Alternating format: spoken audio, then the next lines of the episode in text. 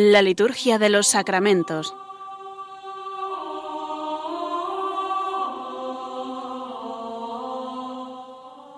Con el Padre Juan Manuel Sierra.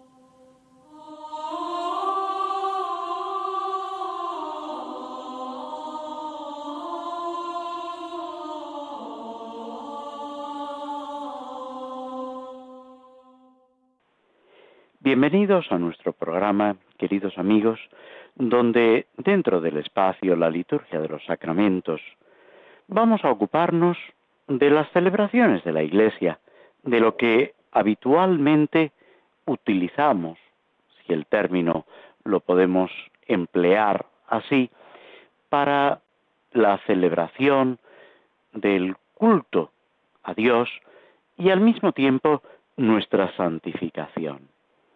Uno de los aspectos es la sucesión de celebraciones que va teniendo lugar a lo largo del año, lo que se llama el año litúrgico, que se suele emplear principalmente para designar las fiestas, solemnidades, eh, acontecimientos de la historia de la salvación, y junto a esto se van intercalando una serie de, de santos, de celebraciones de la Virgen, a veces unas pocas eh, sobre Jesucristo, pasa con la solemnidad del Sagrado Corazón de Jesús, pasa, lo celebrábamos hace poco, con la exaltación de la Santa Cruz, lo mismo las celebraciones de la Virgen María, la Virgen de los Dolores, la Virgen de la Merced, que celebramos esta semana, y sobre todo de los santos. También hay otras celebraciones especiales, podríamos decir, como sucede eh, con la conmemoración de los fieles difuntos el 2 de noviembre, o las témporas de petición y acción de gracias al principio de octubre, como días propiamente de petición para que el Señor nos conceda los bienes de la tierra, todo aquello que necesitamos, etc. Todas estas celebraciones que a lo largo de los días, las semanas y los meses se van sucediendo, nos ayudan a acercarnos a ese misterio de salvación que Dios va realizando en cada momento, de la historia de la salvación y de nuestra propia historia, de la historia de la Iglesia, de la humanidad, y en ese recorrido personal de cada uno de nosotros que también está marcado por la acción de Dios, por esa salvación de Dios que irrumpe en nuestra vida. En esta semana tenemos hoy precisamente lunes 21 de septiembre, la fiesta de San Mateo, apóstol y evangelista. Ahora nos ocuparemos un poco de este día. El 23 celebramos San Pío de Pietrelcina, presbítero religioso capuchino, sumamente reciente, podemos decir. El 24, la Virgen María de la Merced, con tanto arraigo en España y sobre todo en la parte de Aragón y Cataluña. El 26, los santos mártires Cosme y Damián, también de una gran tradición en la, en la religiosidad popular. Y el 27, que coincide con el domingo.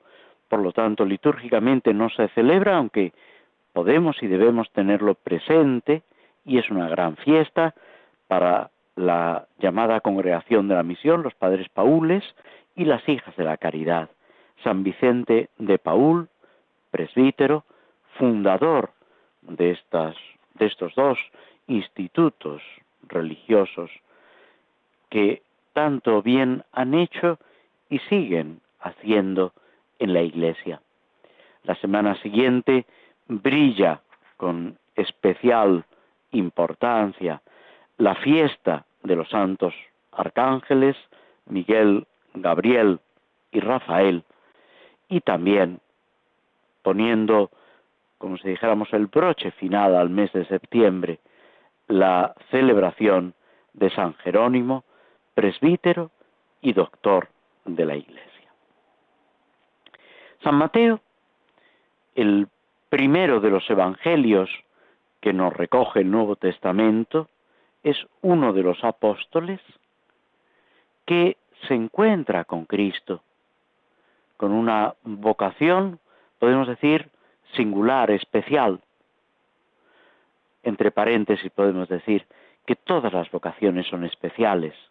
Dios llama a cada uno de una forma distinta, aunque, como le pasa a Pedro y Andrés, Santiago y Juan, los llame estando juntos, siempre la llamada, la vocación del Señor es distinta, única, irrepetible, y pide de cada uno de nosotros una respuesta personal, abriendo el corazón.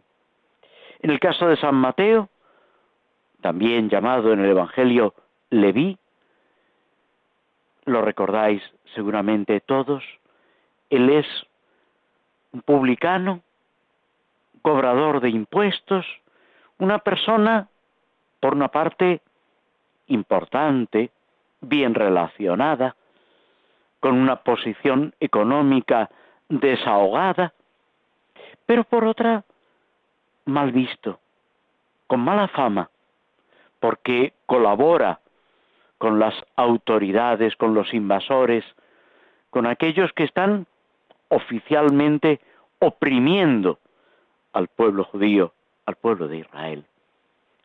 Y en esa situación ambigua, problemática, se encuentra con Jesús, o mejor dicho, Jesús se encuentra con él y lo llama. Lo invita a dejarlo todo y seguirlo. Y Leví, Mateo, acepta el reto. Organiza una fiesta donde invita a sus amigos, a gente de reputación dudosa, que va a merecer la crítica de escribas, fariseos, y un poco la perplejidad de los otros apóstoles y discípulos. Y es cuando Jesús proclama que ha venido a llamar no a los justos, sino a los pecadores.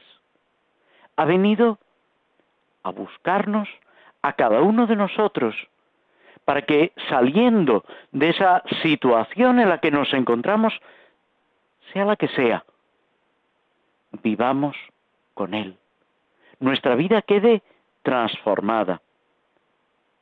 Lo dice así la oración colecta de este día. La inefable misericordia de Dios que lo elige para apóstol, para pasar de publicano a apóstol. Y para enseñar todo el Evangelio de San Mateo, del cual, aunque nos ha llegado en griego, tenemos constancia de que se escribió primero en arameo, en la lengua usada por Jesús, recogiendo, recopilando los dichos, las enseñanzas del Maestro y agrupándolas en una verdadera catequesis, enseñándonos los misterios del reino, poniéndonos como fundamento de todo las bienaventuranzas. Y, junto con San Lucas, Mateo es uno de los dos evangelistas que recoge ese inicio humano de Jesús con la genealogía, mostrándonos cómo todo lo que en el Antiguo Testamento se ha ido anunciando se cumple en Cristo Toda esa historia de salvación que culmina en Cristo, como después dirá San Pablo, llega la plenitud de los tiempos, la consumación y el cumplimiento de las profecías. Es Mateo el que nos presenta esas dudas, esa perplejidad de San José y al mismo tiempo esa justicia y esa fidelidad a Dios como hombre bueno, hombre justo, que desempeña una, una vez más la vocación que Dios le va marcando. Todo el Evangelio de Mateo nos introduce en ese misterio de la predicación, del anuncio de Cristo, que en la pasión abre un horizonte de salvación y que después se va a prolongar con la predicación, con la enseñanza de la Iglesia, de Mateo, de los demás apóstoles y de cada uno de nosotros. Id al mundo entero y anunciad el Evangelio, bautizando. Por eso también San Mateo nos proyecta a la celebración en los sacramentos. Otro santo, como memoria en el calendario universal, es San Pío de Pietralcina. Fue el Papa Juan Pablo II el que lo canonizó y el que quiso que pasara al calendario romano, general, universal.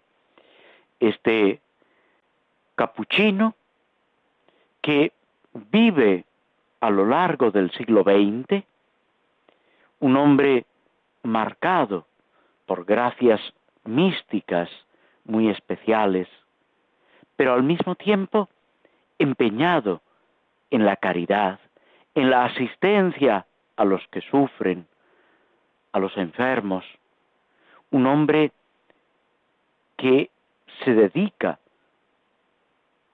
un poquito a la predicación, pero sobre todo a la dirección espiritual, a la confesión, un hombre que sufre la incomprensión incluso por parte de miembros de la Iglesia y que por encima de todo mantiene su fidelidad al Señor, su configuración a Cristo en el sufrimiento, marcado, como seguramente sabéis, con esa señal de la pasión de Cristo, los estigmas, y que al mismo tiempo, cuando nos acercamos a su vida, a sus escritos, descubrimos un finísimo sentido del, humor, una alegría profunda. Y es lo que San Pío nos va mostrando, enseñando. Esa alegría profunda unidos al sufrimiento de Cristo por la salvación del mundo. Esa manifestación de la misericordia del Señor la Virgen de la Merced, el día 24, unida a esa orden de los mercedarios, empeñados en la remisión de los cautivos, en la ayuda a los que sufren, a los presos, a los necesitados. Es María, la Virgen Madre de Dios, la que nos da la verdadera liberación. Y por último, los santos Cosme y Damián, memoria libre, mártires, médicos, que según la tradición se dedican al cuidado de los enfermos gratuitamente, a ayudar a los que sufren. Todo esto, que culmina, aunque no se celebra litúrgicamente, en San Vicente de Paul, que se ordena muy joven, sacerdote que experimenta una conversión que se empeña también en el cuidado de los pobres a lo largo del siglo XVII, de los necesitados, en la formación de los sacerdotes que intenta en la iglesia de su tiempo ese crecimiento en santidad y que a través de sus enseñanzas y a través de su obra de los padres de la misión, de los paules y de las hijas de la caridad, nos enseña también ese cuidado a los necesitados, a los que sufren, a los que de una forma o de otra necesitan que les hagamos presente el amor de Dios, que no defrauda, que sigue presente en medio del mundo y que necesita de cada uno de nosotros para llegar a tantas personas, hombres y mujeres, que sin saberlo están buscando ese amor de Dios.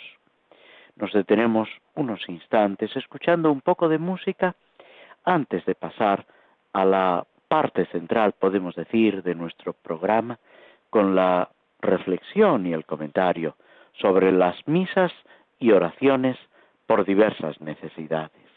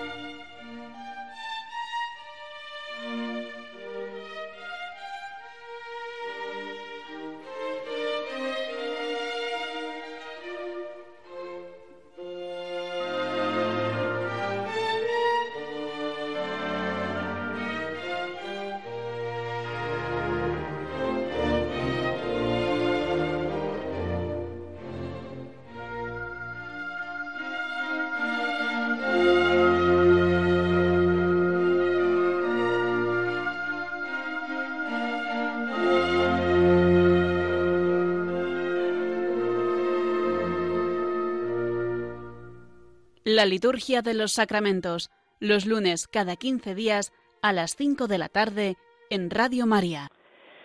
Antes de entrar en la misa por el concilio o el sínodo, tomamos una poesía de un libro de mm, José Luis Martín Descalzo, titulado El joven Dios. La poesía se titula Dieciséis años. Es un grupo de poesías, que va, como si dijéramos, dando pinceladas, retazos sobre Jesucristo, Hijo de Dios, nuestro hermano mayor, verdadero Dios y verdadero hombre.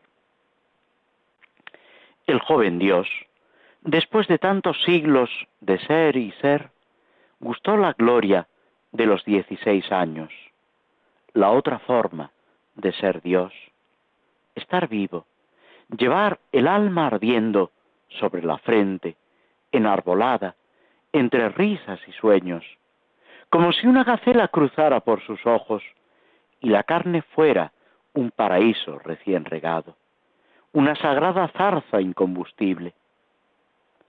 Todo estaba bien hecho. Sus amigos vestían carcajadas de colores y le gustó ser hombre, ser muchacho, y las trenzas que hablaban todas a la vez y tenían sangre precipitada debajo de las horas.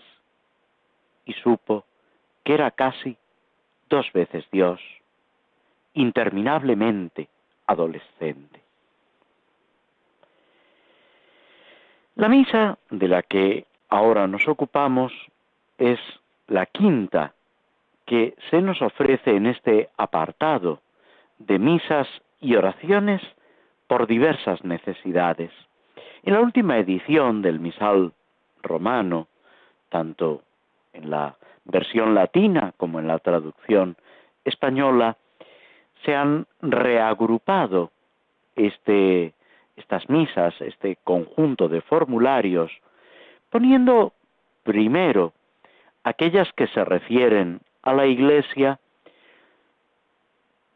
aquellas que tienen, podemos decir, un contenido espiritual, para dejar eh, en un segundo momento aquellas que responden a otras necesidades públicas o privadas. Es un criterio, digamos, eh, que hace eh, prevalecer o darle preponderancia a lo espiritual, aunque no se olvida eh, de tantas necesidades, tantos peligros, como acechan la vida de la Iglesia, de la sociedad y de cada uno de nosotros. Los misales, podemos decir que mm, desde la antigüedad han incluido estas misas por diversas necesidades. Otra característica del misal, ya del misal de Pablo VI y también del misal anterior, es separar de estas misas por diversas necesidades las misas de difuntos, que siendo también por diversas necesidades, forman un grupo aparte. En el misal eh, ocupan la última parte del misal. Ya hemos hecho referencia hace años a ellas, pero también volveremos en el futuro a ocuparnos de ellas. Ahora vamos con el quinto de los formularios que se ocupa eh, del concilio o el sínodo. Dicho de otra forma, es una misa para celebrar cuando en la iglesia o en una nación determinada o en una provincia eclesiástica o en una diócesis se está celebrando un concilio o un sínodo.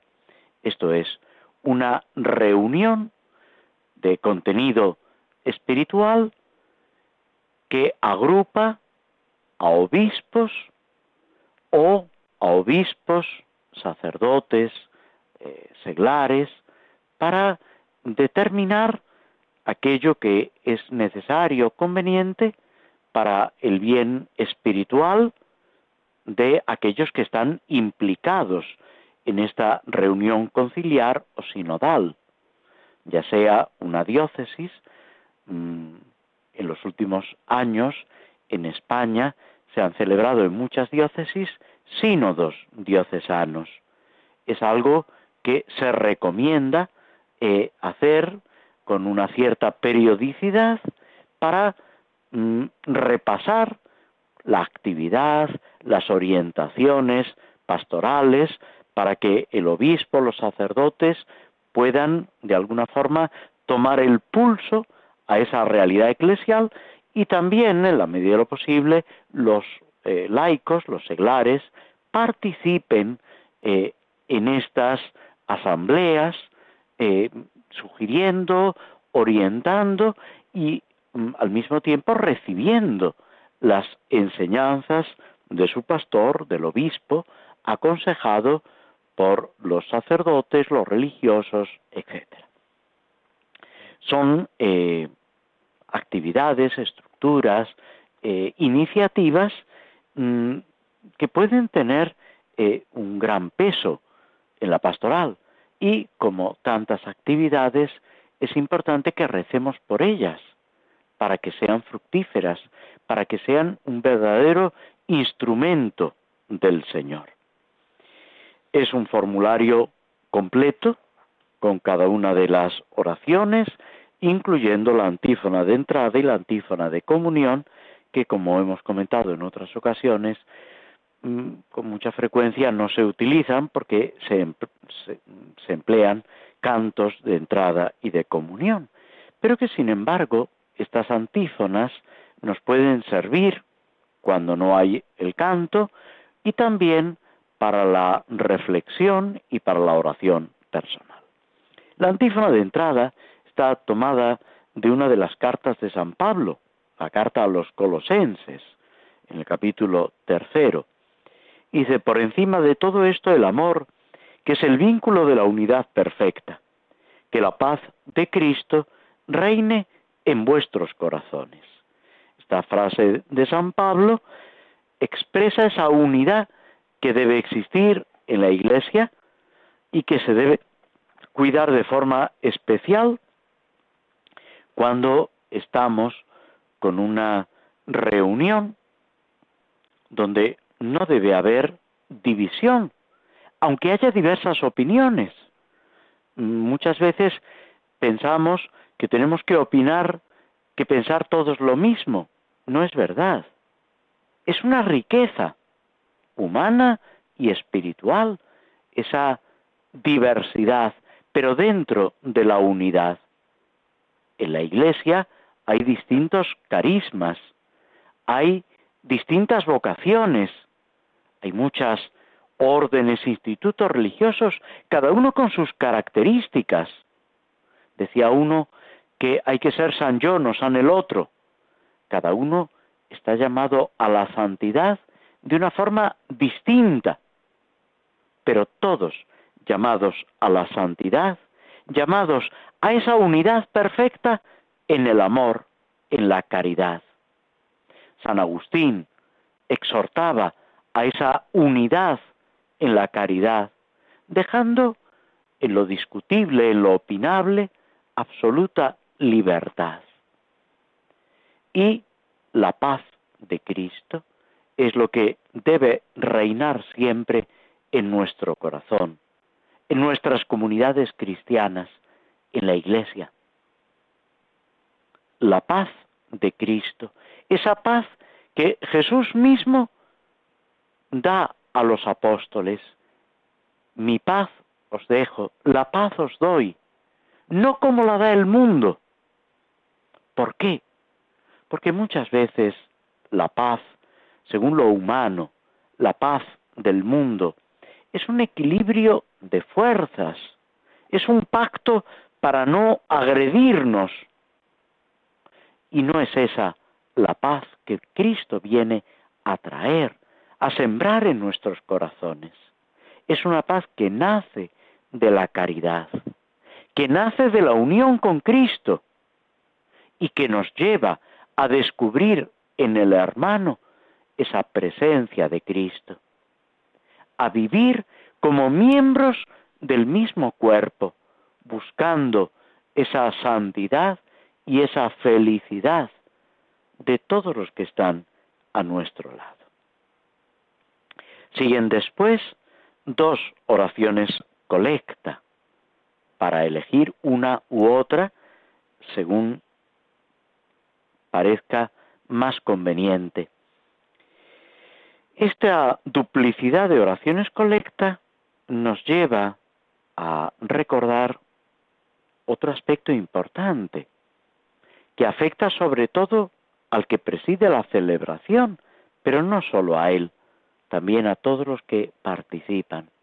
Y es la necesidad de preparar las celebraciones. En la liturgia no se puede, o no se debe, mejor dicho, improvisar. A ver qué nos encontramos.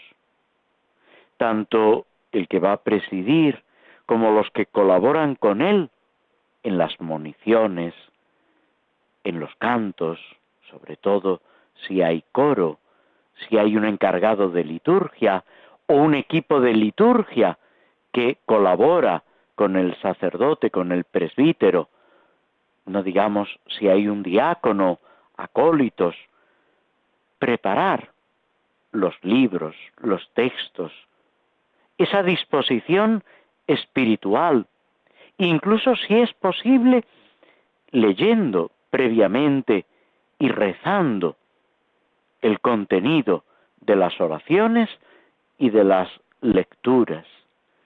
Todo esto es importante y hace que la celebración sea mucho más fructuosa, que dé en nosotros digamos, eh, un fruto, valga la redundancia, mucho más copioso, en la medida de lo posible, por supuesto. La primera de estas oraciones colecta dice, Señor, guía y protector de tu iglesia, infunde en tus siervos el espíritu de inteligencia, de verdad y de paz, para que conozcan de todo corazón lo que te agrada y una vez conocido, lo pongan por obra con toda energía. Esta oración nos recuerda algunas oraciones que aparecen en los domingos del tiempo ordinario, sobre todo las primeras semanas, donde se insiste en ese buscar la voluntad de Dios, descubrirla y realizarla. Es algo que afecta a la Iglesia, a la Iglesia Universal, también a cada comunidad cristiana, pero sobre todo a cada uno de los cristianos. Descubrir lo que Dios quiere de nosotros aquí y ahora y tener fuerza por la gracia para poder realizarlo. En una oración se dice que no es nuestro sentimiento, sino la fuerza del Señor, lo que debe mover nuestra vida. Dicho de otra forma es esto mismo. Dios guía y protege a su iglesia. No nos ha dejado solos, en medio de las dificultades, en medio de las persecuciones. San Agustín, en su obra sobre todo La ciudad de Dios, pero no solo, muchos otros lugares también, habla de esas persecuciones que sufre la Iglesia, pero también de esos consuelos de Dios. Él emplea también en las confesiones y en otros lugares esa imagen de la nave combatida por el, por el viento, por las olas, pero que llega victoriosa a puerto. Gracias a ese timonel que es Cristo mismo, que es la acción de Dios, que va guiando, protegiendo la Iglesia y cada uno de los miembros de la Iglesia, si respondemos con fidelidad a las gracias del Señor. ¿Y qué es lo que le pedimos? Inteligencia, verdad y paz. Espíritu de inteligencia. ¿Ser muy listos? No, también, pero no sobre todo ser muy listos, sino que esa inteligencia se refiere a la comprensión profunda, a saber descubrir el sentido de las cosas, a tener esa clarividencia que nos da precisamente la acción de la gracia, la verdad. No olvidemos que Cristo es camino, verdad y vida, que el demonio es el padre de la mentira y que en la medida en que vivimos en la verdad, estamos viviendo en Cristo. Jesucristo dice en el Evangelio, vuestro hablar sea sí, sí, no, no. Lo que sale de ahí viene del maligno. Y en nuestras palabras y en nuestras obras debemos buscar la verdad por encima de todo. Y la paz, lo que aludíamos en la antífona de entrada, esa tranquilidad interior, esa armonía, ese poner cada cosa en su sitio para que resplandezca en la comunidad cristiana y en nuestra propia vida la acción de Cristo. Y así conocer con todo el corazón, o sea, con nuestra sensibilidad, con nuestro entendimiento, con nuestra voluntad, con nuestra afectividad, lo que le agrada a Dios. Poniéndolo por obra, termina diciendo la oración con toda energía, con fuerza, con ilusión. El cristiano no puede perder la ilusión. Un concilio, un sínodo, una reunión de los cristianos debe reavivar en nosotros esa energía. Es verdad que Cristo está ahí, pero Cristo se sirve de tantas iniciativas, a veces del inicio de curso, de reuniones, estímulos, lecturas, para avivar nuestro corazón. Recordad lo que decían los dos discípulos de Maús cuando se encuentran con ese misterioso caminante. Cuando desaparece, ellos mismos se preguntan, pero es que no ardía nuestro corazón mientras íbamos de camino. El Señor, cuando nos sale al encuentro, hace que nuestro corazón vibre y se ilusione. Que ojalá esa energía, esa ilusión crezca en nosotros y sepamos comunicarla a los demás. Nos detenemos durante unos instantes, escuchamos un poco de música antes de pasar brevemente al comentario del Salmo 31.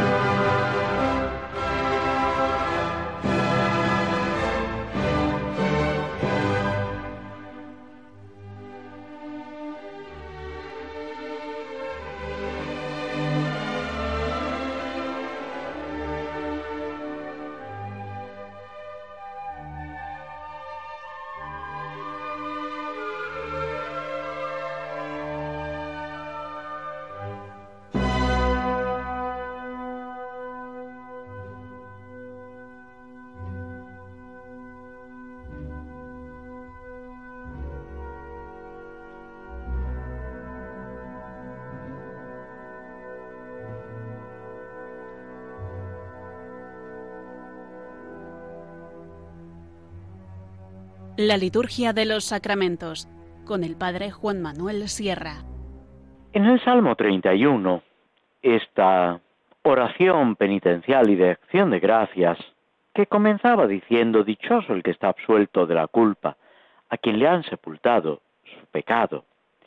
Entramos, podemos decir, en la segunda parte, en la exhortación, que es eh, una serie de recomendaciones para vivir la acción del Señor.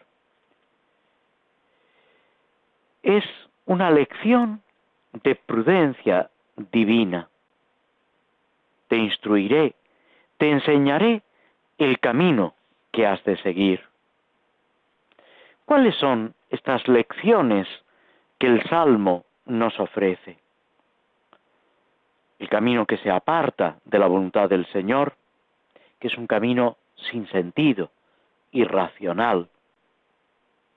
Los males que sufre el malvado, precisamente porque se aparta de Dios.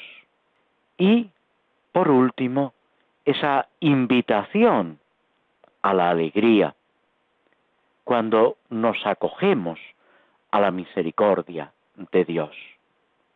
Con un lenguaje sumamente expresivo, el Salmo nos pide, no seáis irracionales como caballos y mulos. En realidad, cuando nos apartamos de Dios, cuando nos dejamos llevar del pecado, nos degradamos. Perdemos, se puede decir, lo más característico del ser humano. No es que perdamos el carácter racional, pero dejándonos llevar de las pasiones, dejándonos llevar de nuestro egoísmo y de todo lo que éste desata, perdemos ese equilibrio, ese dominio.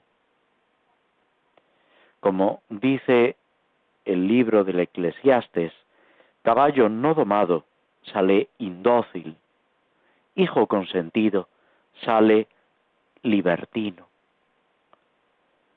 Y a continuación nos recuerda el Salmo que los malvados sufren muchos males.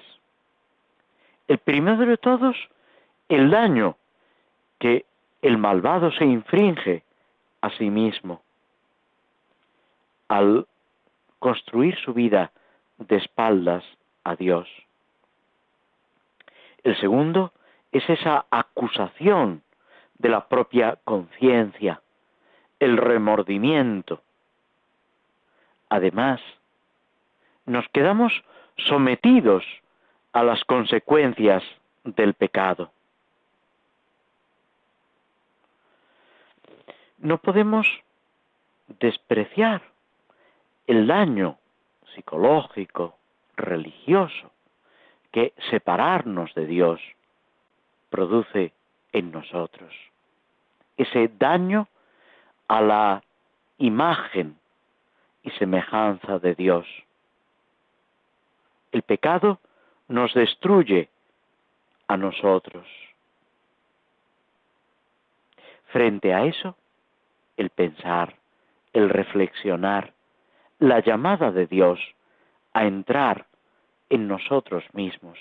Las palabras de San Agustín, te buscaba fuera y estabas dentro de mí. El justo se fía de Dios, la misericordia lo rodea, tiene los ojos fijos en Él. Dios interviene en todas las cosas para el bien de los que lo aman, dice San Pablo. A los que aman a Dios, todo les sirve para el bien. Y desde ahí esa invitación a la alegría. Alegraos, justos, gozad con el Señor, aclamadlo, los de corazón recto. La verdadera penitencia desemboca en la alegría, conduce al auténtico gozo.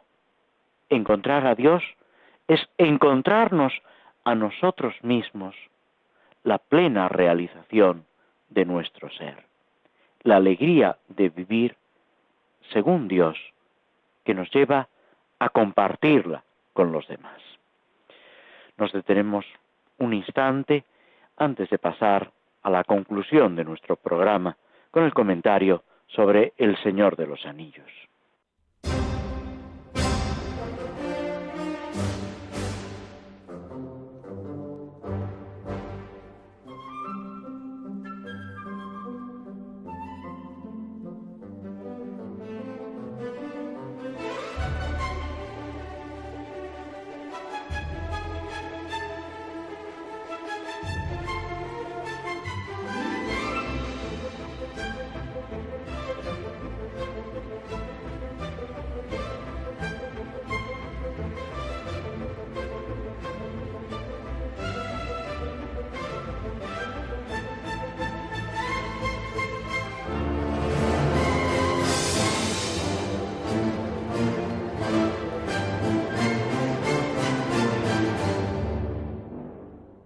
Estás escuchando en Radio María la Liturgia de los Sacramentos con el Padre Juan Manuel Sierra. En nuestro comentario sobre El Señor de los Anillos, esta obra de Tolkien, habíamos dejado a Frodo y sus dos compañeros huyendo de este personaje siniestro, este caballero negro, y entrando en las tierras de otro hobbit, de un granjero, al que Frodo conocía en su adolescencia, en su juventud, y del que había sufrido amenazas por robarle setas. Después de un reconocimiento, un saludo, podemos decir una reconciliación, el granjero les dice que también él se ha encontrado con un caballero negro que ha entrado en sus tierras envuelto en una capa de aspecto desagradable, que ha hecho huir a sus perros. Es curioso a lo largo del libro cómo la actitud con los animales es también una característica del bien y del mal. Vemos los personajes que intentan obrar bien en armonía con los animales, con la creación.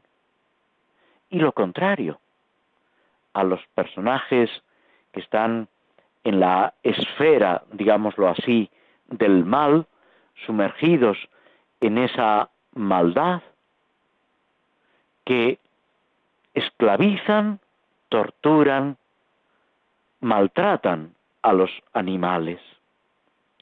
Es una imagen de lo que pasa también con el pecado. San Pablo dice que la creación está aguardando la plena liberación. Vemos en santos como San Francisco de Asís, que es quizás el modelo más claro, esa armonía con la creación, con los animales, con todo lo que le rodea. Hoy se habla mucho de la ecología, del cuidado de la creación, y el Papa nos recuerda la importancia que esto tiene. Pero esta verdadera ecología solo puede llegar a su culminación desde la cercanía de Dios, al descubrir toda la creación como una obra de Dios. Es lo que también San Ignacio nos presenta en la contemplación para alcanzar amor.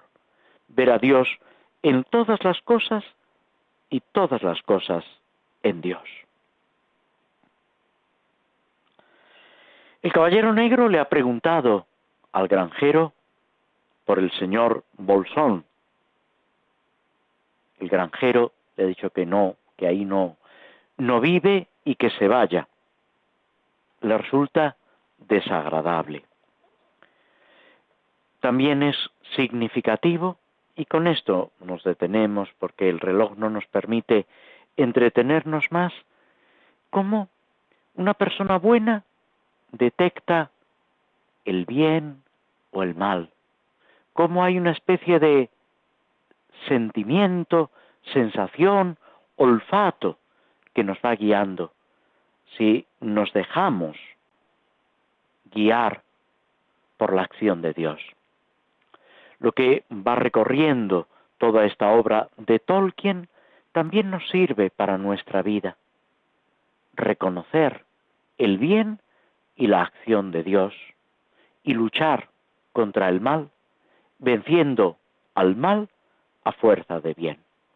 Os agradecemos a todos vuestra cercanía, vuestro mm, acompañamiento a través de las ondas de Radio María y nos despedimos hasta dentro de dos semanas, si Dios quiere.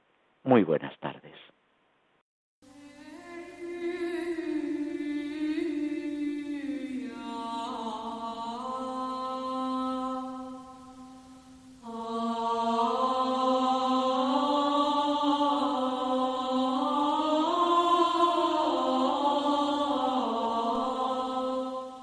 Así concluye en Radio María la Liturgia de los Sacramentos, un espacio dirigido por el Padre Juan Manuel Sierra.